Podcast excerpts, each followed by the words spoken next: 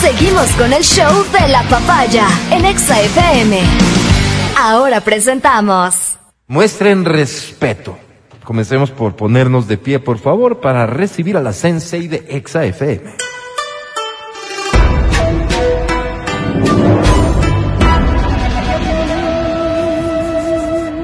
Es la licenciada Verónica Rosero. Las manos, la postura.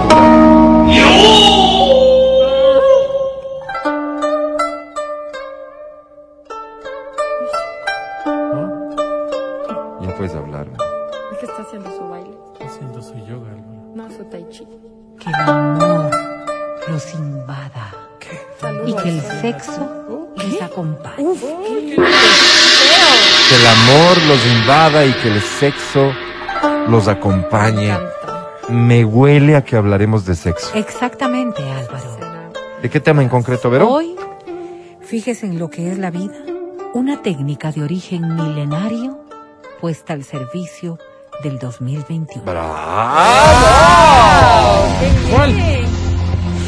Cuando hablamos de técnicas sexuales, pensamos que todo se está como descubriendo ahora y que de- la mayoría de las cosas que, que se va conociendo en el día a día, pues son técnicas modernas, distintas, que se ha logrado porque ha habido una nueva forma de mirar la sexualidad y que Correcto. estamos como mucho más, más expuestos Más al ámbito. abiertos, tal vez, sí. Y sin embargo nos equivocamos tanto porque ya el Kama Sutra per se em, da a conocer esta práctica milenaria, Kama Sutra que además tiene distintas versiones de acuerdo a los países de ¿El origen. original cuál es? en el- la India.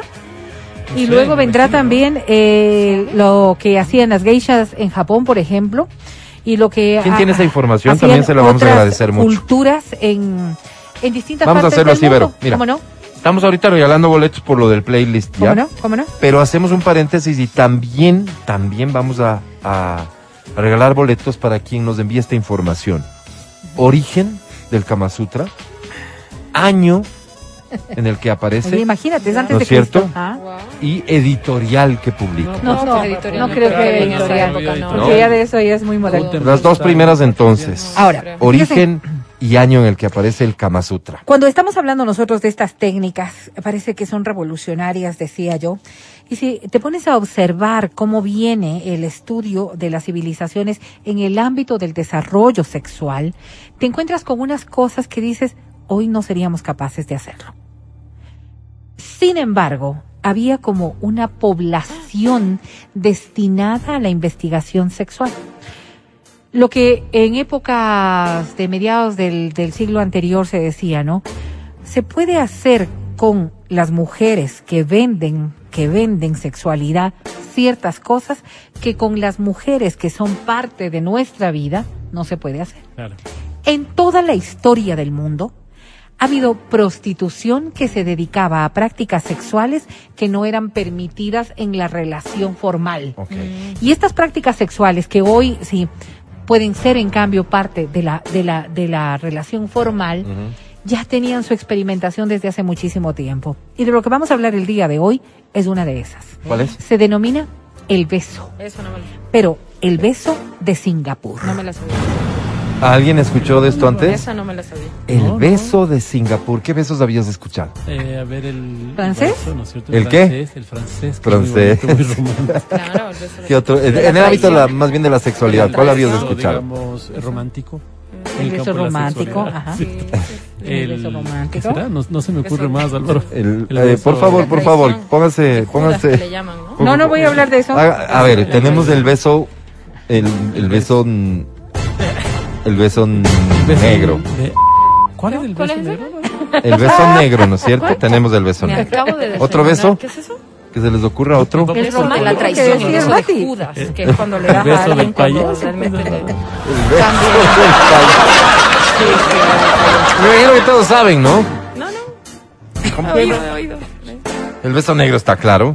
El beso del payaso. yo En el beso enteré- negro hay contacto de ¿Quién? boca Boca. ¿Con un señor de color? con ano. No. No, Álvaro. No sé si esto es parte Hay de, gente así, Álvaro. de estos Sí, documentos se que dice ahí. Verónica que existen. Absolutamente, absolutamente. O si es parte más bien ya de la iniciativa popular. Miren, miren, miren. ¿Cómo, ¿Cómo se va dando todas estas El de cosas? payaso, ¿cuál es, Mati? Explícanos. El de payaso yo yo expliqué el realmente- que yo, el que yo. Ok, ok, yo, yo no sabía este el payaso, entonces yo voy cancherísimo a una reunión de XFM donde estaba toda, todo el personal, y yo cancherísimo. Entonces yo digo, juguemos un juego, juguemos del yo nunca. Entonces empiezo a jugar el yo nunca yo, hasta que uno de los compañeros jóvenes de la radio Sí, dice. dijo, ok, yo nunca he hecho el beso del payaso. Y yo tuve que retirarme a, preguntarte a ti, ¿y? ¿qué es el beso del payaso? ¿Puedes explicarlo ahora al público? es tener eh, un cunis linguis cuando la mujer está en sus días De- en el periodo. de periodo, sí. Entonces, Miren, Yo ¿cómo- Estoy seguro que ese nombre sí no viene de estos documentos milenarios, Ver. A ver, es que, a ver. y- y- Yo se lo atribuyo mira, a antes de algún poder, vulgar. Voy a radio. pedirles que me den un poco de tiempo antes de hablar del beso de Singapur. A ver. ¿De cuál quieres hablar? No, eh, la sexualidad se convirtió en un tema tabú porque no tuvimos la frontalidad de hablar de las cosas de manera clara y de manera respetuosa.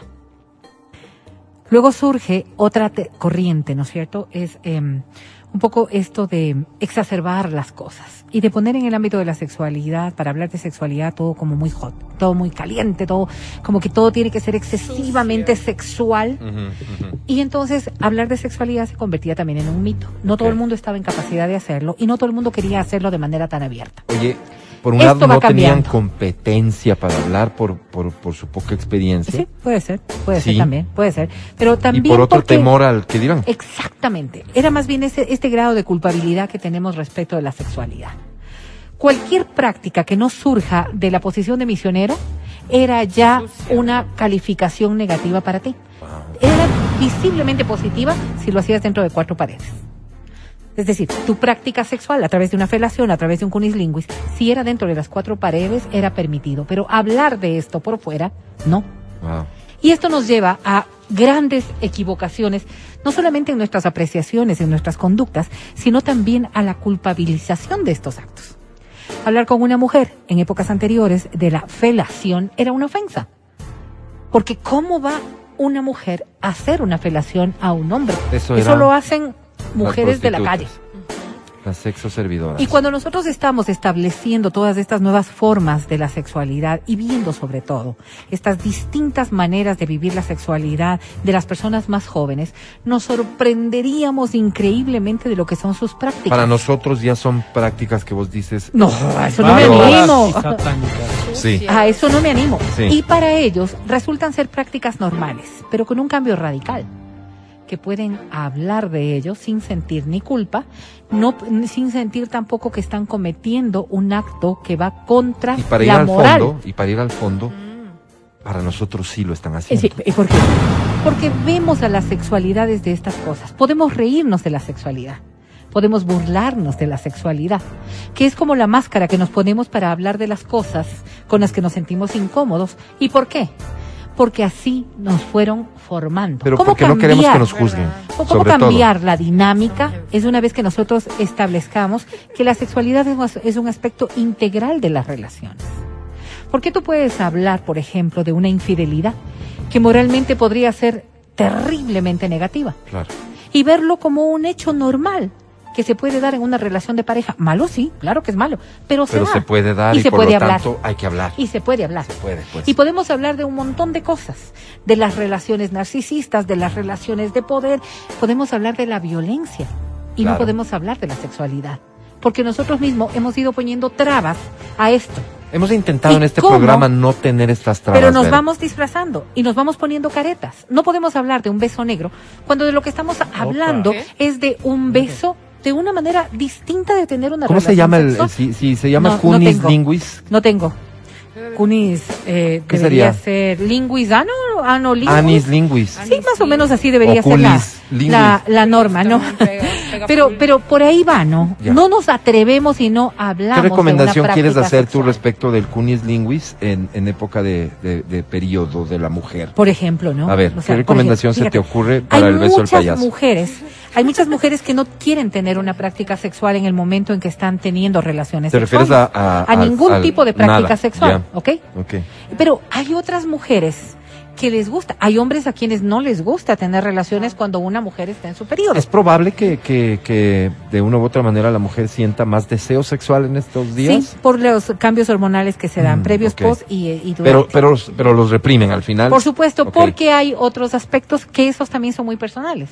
Es un tema del aseo, es un tema de la limpieza, es un tema de la incomodidad y esas cosas se deben respetar. Hay riesgos reales de- Sí, de, de- contaminación. La Sí. sangre sí tiene una toxicidad y tiene una contaminación y por eso es importante. Además que cuando uno tiene eh, la regla, no es que estás total y absolutamente garantizado de que no vas a quedar en embarazo. Ok. Que ese es otro de los mitos que también se Entonces, maneja. respecto de, de- de una penetración, el Por uso del preservativo el- es, el- fundamental por fundamental. todo lo que conlleva aquello, ¿no es del cierto? cunis.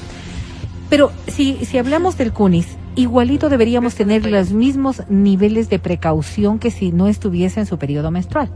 Porque estamos hablando de un sitio de contaminación también que tiene un montón de infecciones Montón. y que podrían afectarte. Pero, pero, nosotros vamos asumiendo esto. ¿Por qué Matías dice un postre de sal? Porque no puede decirlo Matías frontalmente. dijo- ¿Dijiste eso? ¿Qué Porque se siente afectado Sí. de poder hablar de estas cosas, bueno. Porque piensa que puede ser juzgado. Y hacia eso es a lo que más temor tenemos. Evidentemente. Mati. Yo creo que cualquier persona que se pone en una reunión a hablar de sexualidad y lo hace con toda frontalidad puede ser juzgado, tachado. Creo que en mucho abonamos, abonamos a que estos temas sean eh, sigan siendo difíciles de tratar por este contexto de broma y burla que le damos. Exactamente, es Yo escuché alguna vez, y no me acuerdo si fue en tu casa, Mati, alguien que dijo, parece perro de camal. Entonces, con, con este tipo de comentarios, las personas, claro, se, se, se sienten agredidas y con toda razón. pues, Mira Vero. cómo, cómo negativizas un hecho que puede ser natural. Exactamente. Negativizas totalmente. Correcto. Lo pones en una circunstancia en la que tú tienes que bromear para poder ser admitido socialmente, porque no luego si como no lo haces, mental. porque si no lo haces, podría ser duramente cuestionado. Seguro. Pero posiblemente estas cosas que pasan cuando estás hablando Sí, sí, con en el casa, entorno. Estábamos con tus pasa tías, tu mamita. exactamente lo mismo ¿Cómo hablas eso en tu relación de pareja. dijo el conde Drácula. no eres capaz de hablar con tu pareja de estas cosas y para poder de alguna manera tapar las Sí, sí, cosas que quisieras hacer, correcto. llegas con tu pareja a decir las cosas que aquí se han dicho. Porque no eres capaz Las de hablar de la sexualidad. De. Cuando pasa aquello, vienen a tener grandes complicaciones porque todo lo negati- negativizamos. Entonces, si yo, por ejemplo, voy a hablar del beso de Singapur y tú le dices a tu pareja, oye, hable, eh, hoy escuché del beso de Singapur y me parece que es súper interesante, desde esta tónica de la que estamos hablando, posiblemente la otra persona diga, a ver, ¿en qué consiste? Claro, Pero si vas y le pones estas condiciones, claro, sí, sí, sí. ¿No es Juicios cierto? de valor previos, etcétera. o, o chiste, o broma, Ajá, o ajá. lo negativizas tanto que en vez de tener una aceptación, de, sí. En vez de tener una aceptación, ya de, per- de por sí le No, pones, le pones un a la alto. No, no, no, no, defensiva, no, obvio. Porque tú me estás diciendo de ¿Quién alguna cochinada. Fíjate, no, no, no, no, tú me estás hablando de alguna cochinada que hablaste con tus amigos. Hasta tú te cuestionas y dices, ¿será No. que es en serio tengo Exacto. perversiones ¿Por qué? ¿Y por qué me dice a mí? O sea, ¿qué me está viendo? Retorcido. Todas estas condiciones se están, sien- se están superando y se están superando, gracias a Dios, en los jóvenes. Dices gracias a Dios porque, Porque no la nos han hecho bien. sexualidad, no, pues para nada. La sexualidad debería ser, para que haya consenso y para que nadie se sienta insatisfecho, debería ser frontal. Esta ha sido una introducción súper valedera para poder hablar frontalmente del beso de Singapur. ¿Qué ¿Qué consiste Ahora, en qué ver? Siendo esta una técnica milenaria, se habla mucho de que la práctica se la dieron en la, en la época en que eh, las geishas Ajá. Practicaban el sexo en el Japón y que ellas eran las que dominaban las técnicas, la técnica milenaria de la sexualidad. Entonces, cuando hablamos del beso, es eso, ¿no es cierto? La utilización de los labios para poder realmente provocar placer. Eso es beso. Eso es un beso. Pero el beso de Singapur cambia cuando hablamos de los labios vaginales de la mujer. En eso consiste. En esta misma mesa de trabajo, y ustedes lo habrán escuchado en un montón de sitios, se habla de la importancia de la realización de los ejercicios de Kegel. Porque esto te permite fortalecer un, un suelo pélvico que resulta muy importante para evitar la próstata, eh, por ejemplo, para evitar el descenso de, de, de vejiga en el caso de las mujeres, para evitar un montón de complicaciones que podríamos Pero tener. adicionalmente te da cierta movilidad. Vamos a ver. Entonces, cuando estamos hablando del beso de Singapur, se habla de un ejercicio que permitiría que tú tengas control sobre tus labios vaginales para proveerte de esta movilidad muscular que haría un ejercicio igual que la boca. ¿Qué es lo que haces normalmente cuando estás dando un beso a la otra persona? Pues si la otra persona introduce la lengua en tu boca, tú vas a tener la suficiente movilidad como para proveer de placer a la boca de la otra persona. No solamente succión, sino apretar. Apretar, que es de lo que se trata precisamente el beso de Singapur. Cuando tú consigues tener una pared vaginal fuerte a través de los ejercicios de Kegel, no solamente lograrás contraer el túnel vaginal, que es una de las prácticas que también son muy saludables para las mujeres, pero adicional que provocan muchísimo placer al hombre. Correcto. En el caso del beso de Singapur, es lograr controlar de los, la movilidad o la musculatura de los labios vaginales al punto de proveer un apretón que le podría no solamente darle placer al hombre, sino tratar de extraer, como que estuvieras apretando el pene y ¿Qué? sacándole. Entonces esto provoca Dice succión, un- ladri bien. Sí, pero, pero, pero la succión es Sí, chupar. Eso es succionar, es chupar. Ya. Esto es apretar Sí. y mover, apretar y mover, para que puedas como exprimir, como exprimir. Mati, Mati Sí. utiliza un Ordeñar, término dijo. ordeñar que Sí, no, no, es pero, apropiado, pero pero, como exprimir más o menos el, el miembro viril de tu Soy de pareja. campo, ¿verdad? Allí los músculos bucococigios, ¿Buque qué? pubococigios, Buco. no, cositas. es decir, del suelo pélvico, Todo complicado. logran, logran precisamente que tú tengas un control absoluto de esta parte de tu cuerpo. Esto, esto provee no solamente de una gran satisfacción sexual, sino adicionalmente de un ejercicio que permite un control total de la anatomía femenina. Oye, pero te hago una pregunta. Dime. Bueno, nos la hacen aquí. Este control suena a que, vaya, voy a estar en un top 5 de una mujer que puede dar placer, Ah, no, pero no solamente nosotros. pero también recibir y otorgarme a mí mismo Claro que sí, ¿por qué? dicho placer, ¿Por dice. qué? ¿Qué es lo que hacemos nosotros al fortalecer el suelo pélvico? Logramos tener un mejor control de nuestro pene interno. Hablamos de nuestro clítoris. El clítoris es un músculo que tiene, que tiene realmente su ramificación más grande hacia dentro de nuestro cuerpo.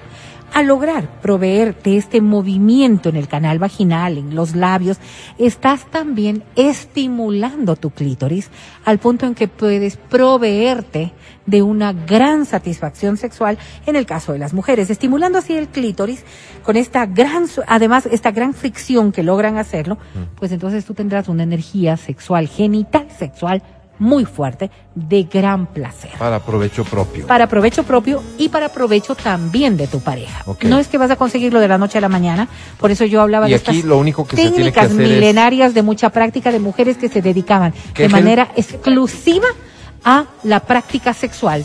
Sí, es Kegel es fundamental. Hay una gran cantidad, pero aquí viene una dinámica distinta. Normalmente cuando hablamos de Kegel, ¿qué me ayuda No, eso? es cuando nosotros hablamos de Kegel, estamos hablando de soltar y apretar, soltar y apretar, soltar y apretar. Para lograr esto, tienes que tener un estadio medio, que es, que es apretar, retener y luego soltar. Aprietas, Apretar, retienes retener. un buen rato ahí y luego sueltas. Mientras más control tenga de estos músculos, más satisfacción tendrás, pero además una salud eh, sexual y genital mucho Y mejor. ahí viene el brindisito este que se inventaron, ¿no? Arriba, abajo, al centro y adentro. Eso sí. Es exactamente aquello. Apretar, Álvaro. Es la parte clave. apretar, retener o sostener, Te como quieras preguntan, decirlo, Vero, y soltar. Ajá. ¿cualquier mujer podría alcanzar? Sí, cualquier mujer que haga estos ejercicios y que tenga una práctica sexual que, que le permita. ¿Qué recomiendas? realizar. Este, investigar en dónde para que sepa exactamente cómo hacer los ejercicios. Por Bueno, radio sí, me cuesta. hay, hay, hay un montón de, de videos en donde te explican claramente con gráficos ¿Alguna fuente cómo que te deberías hacerlo. Porque No, estoy leyendo no, no, no, enciclopedia no, salvada y no No, encuentro no ese tengo aquí. mensaje. Pero sí, tú tienes, tú tienes. Busca sexólogos, por ejemplo, que te den explicaciones muy claras y puntuales en donde te puedan Bien. explicar qué es lo que tienes que hacer. Pero hay varios videos que a través de graficaciones te dicen dónde, cómo apretar, qué hacer, cuánto tiempo retener y luego soltar. Esto lo puedes ir haciendo. Primero se habla de siquiera eh, hacer cinco veces al día, cinco veces al Estos día en el transcurso del día, reteniendo en principio, contando hasta tres, vas contando hasta cuatro, ¿Retienes cinco, que seis. la orina? No, no, retener eh, significa contraer primero. Luego ya cuando vas a orinar es obvio que puedes hacer el ejercicio para saber que lo estás haciendo bien. Pero luego eh, este es un ejercicio de si estás sentada ahorita en tu escritorio, entonces aprietas. ¿Quién se aprietas. anima? ¿Cómo lo haces? Normalmente lo que ocurre estoy cuando yo, una persona empieza a hacer estos ejercicios es que aprieta el ano, aprieta el, el esfínter hazme un primer plano de Adri porque ella lo está haciendo. Gracias. Sigue, Vero, sigue, sigue. Entonces, eh, normalmente lo que hacen es apretar el esfínter anal. Eso es error. No estamos hablando del esfínter Distingan, anal. ¿no? No, Distinguirlo. anal, Para Adriana. Distinguirlo, es bueno Adriana, no es hacerlo anal, y es que está haciendo controlarlo en el momento de orinar, de mixear. Porque ahí es donde te das cuenta dónde está el músculo que tienes que Entonces, cerrar. primer paso identificarlo. Identificar. Está, está, está el sé, Vero. favor. No, no, no, La gente está mirando, tiempo, no te- no te- no te Porque esto preocupes. es como que lo hay que puedes cogerle, hay que cogerle el tino, ¿no, Vero? Lo puedes identificar cuando vas al baño. Vas- Entonces, el rato que vas al baño, tú estás orinando y cortas. Ah, ese sería te como das mi prueba. cuenta de qué es lo que haces. No cortas, no cierras tu esfínter anal, No. sino hacia adelante. Haz conciencia Poco de qué es lo que haces. ¿Dónde está? Y luego ya puedes repetir el ejercicio. Una vez que estás sentada y ya empiezas a, a identificar, poco a poco te vas dando cuenta de que sí puedes controlarlo, de que sí puedes controlarlo fue, poco a poco. ahí fue, ahí fue, y hacerlo cinco veces al día contando uno, dos, tres, se acabó. Uno, dos, tres. Y luego en la medida que vas haciéndolo, lo vas ejercitando más. He visto mujeres que logran levantar pesas a través Sí, de sí, la sí. con- del control Oh, de su Sí. túnel eh, vaginal. Entonces, Yo si una mujer en un evento de estos. si una eh, mujer puede levantar una pesa a través del control, ¿Todo entonces bien? sí. Me invitó ay, ay. Y, y yo entiendo que aquí Yo también, que un escalador, yo entiendo que aquí también existen unas bolitas, unas pequeñas como triángulos El rosa- el que se que decís tú. introducen, que se introducen en la vagina Sí. Para que tú puedas apretarlas y sentir dónde estás y sentir dónde está eh, precisamente e- este aparatito, que no estoy hablando de un juguete sexual, esto es para hacer ejercicio y te va a ayudar mucho a controlar esta zona. Muy Qué bien. bien, Vero. Mi querida Vero, te agradecemos infinitamente por a los tiempos traernos un tema realmente novedoso para muchos seguramente eh, en el ámbito de la sexualidad. El podcast del show de la papaya.